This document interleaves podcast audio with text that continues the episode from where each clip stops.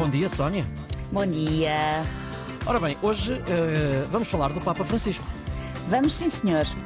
Eu não sei, não sei qual é, é, a tua opinião sobre o Papa Francisco, uhum. uh, mas eu acho que se todas as pessoas da Igreja fossem como ele, talvez houvesse mais católicos no mundo uhum. e talvez até mais católicos praticantes no mundo e até católicos com o coração no sítio certo, porque sabemos bem, há muitos que, ainda que professem os valores de Cristo, depois na realidade não os praticam, assim como pelo contrário, também há não crentes ruins e outros que são excelentes pessoas, como eu, por exemplo. Sim, uh, eu tenho a melhor, tenho a melhor das ideias do, do Papa Francisco, de, de resto não, não seria, não conseguiria neste curto espaço de tempo explicar o quanto acho uma pessoa verdadeiramente notável e com um coração do tamanho do mundo. Mesmo, mesmo. E isto tudo vem a propósito da notícia notícia divulgada ontem, esta é, é fresquinha, portanto, uhum.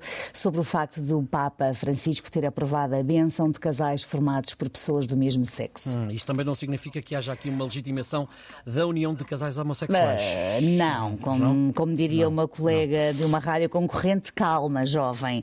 A Igreja tem dado passos de gigante, ainda que alguns de nós possam parecer uhum. pequenos passos, uh, e é aqui que voltamos ao início. Para mim, claro, e só posso falar por mim, uh, há aqui mais uma decisão verdadeiramente histórica tomada por um Papa progressista que, creio, uh, só não vai mais longe porque há de ter uh, pressões absolutamente inimagináveis para manter o mais possível o status quo. Uh, esta decisão, de facto, não legitima, como dizias, as uniões de pessoas do mesmo sexo. A Igreja continua a classificá-las como irregulares, mas esta benção que poderá ser dada numa igreja, numa visita a uma igreja, por exemplo, ou a um santuário, é sem dúvida um sinal mais mais um sinal de abertura deste Papa. Há dois anos, o Vaticano reafirmou que considerava a homossexualidade um pecado e confirmou a impossibilidade dos casais do mesmo sexo receberem o sacramento do matrimónio. Ah, eu tenho de dizer que compreendo. Na verdade, eu compreendo a dificuldade em assumir uma abertura maior. Ah, afinal, até há não muito tempo, ah, um setor muito alargado da Igreja defendia que as relações sexuais, mesmo entre casais heterossexuais, servia apenas para procriar, não podia ter um pendor recreativo, emocional, apaixonado, carnal e ainda hoje há quem, há quem o defenda. Portanto, estamos a falar de facto de, um, de pequenos passos que têm de ser dados numa sociedade que está a caminhar a uma velocidade bastante mais acelerada.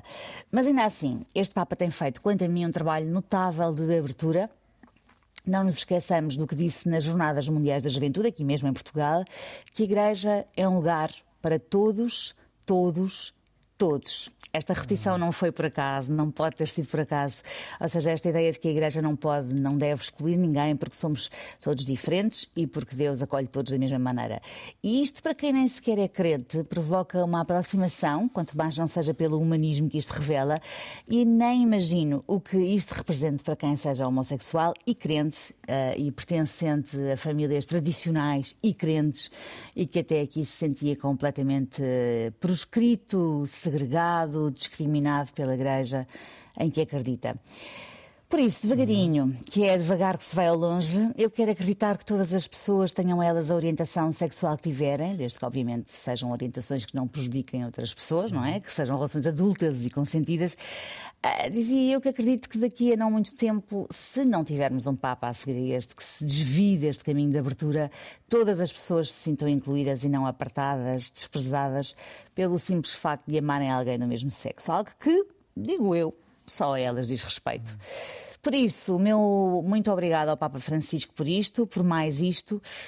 Para quem nos ouve e não sabe nada sobre mim, eu não podia estar mais à vontade, uh, ainda que não tenham realmente nada com isso, mas acho que vale a pena dizê-lo neste contexto. Sou heterossexual, tenho quatro filhos, todos do mesmo marido, um casamento católico que dura quase 24 anos, portanto, não é uma defesa em causa própria, mas para mim, na verdade, se há um Deus, ele só pode querer acolher e não repudiar. Muito bem, Sónia. Uh, 910370290 é o nosso número de telefone, a nossa linha do WhatsApp para quem envie histórias com final feliz. Estamos também em todas as plataformas de podcast. Nós voltamos a encontrar-nos uh, comigo só na quinta-feira. Amanhã está cá o Miguel Freitas, portanto, uh, até quinta. Até quinta.